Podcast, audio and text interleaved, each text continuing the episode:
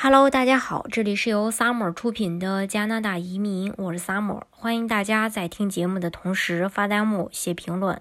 想了解更多移民资讯，请添加微信幺八五幺九六六零零五幺，或关注微信公众号“老移民 Summer”，关注国内外最专业的移民交流平台，一起交流移民路上遇到的各种疑难问题，让移民无后顾之忧。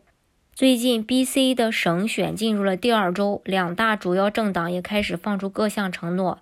那么，华人最关注的地产政策会怎样呢？投机控制税会取消吗？上周五的时候，B.C. 省自由党领袖韦勤信明确表示，当选后他将取消 B.C. 省的投机税。这个承诺是他在温哥华耶鲁镇的一个助选活动上做出的。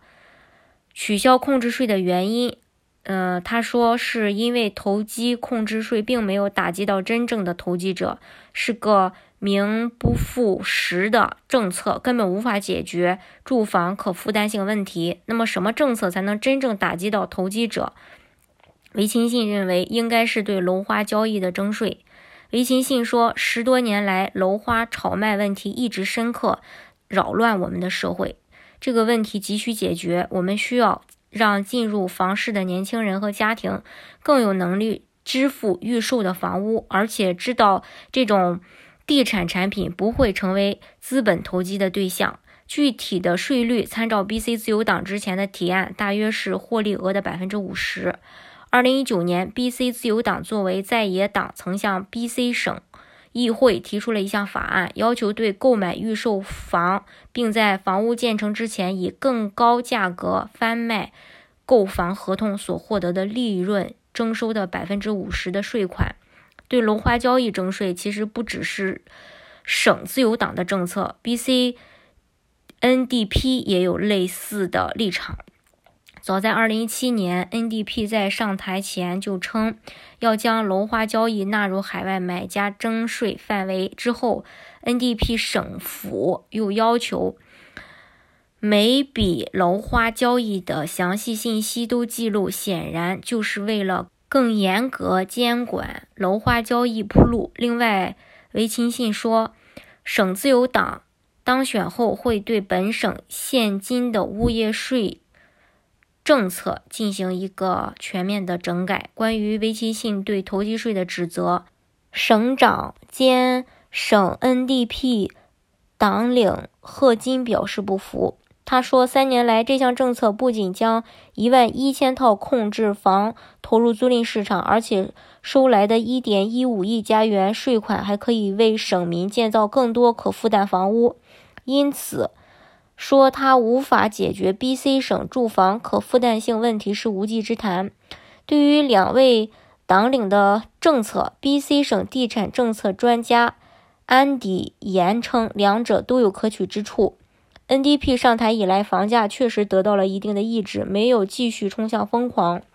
空置税在省民中支持率很高。另一方面，自由党对楼花交易征收的百分之五十的资本。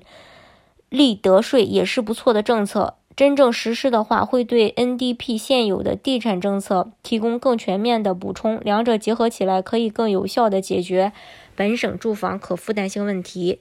BC 的偷机控制税有 BC NDP 政府在2018年推出，大温哥华地区等省内房价较高的地区，一年中控制超过六个月的房屋要加收一定比例的税收。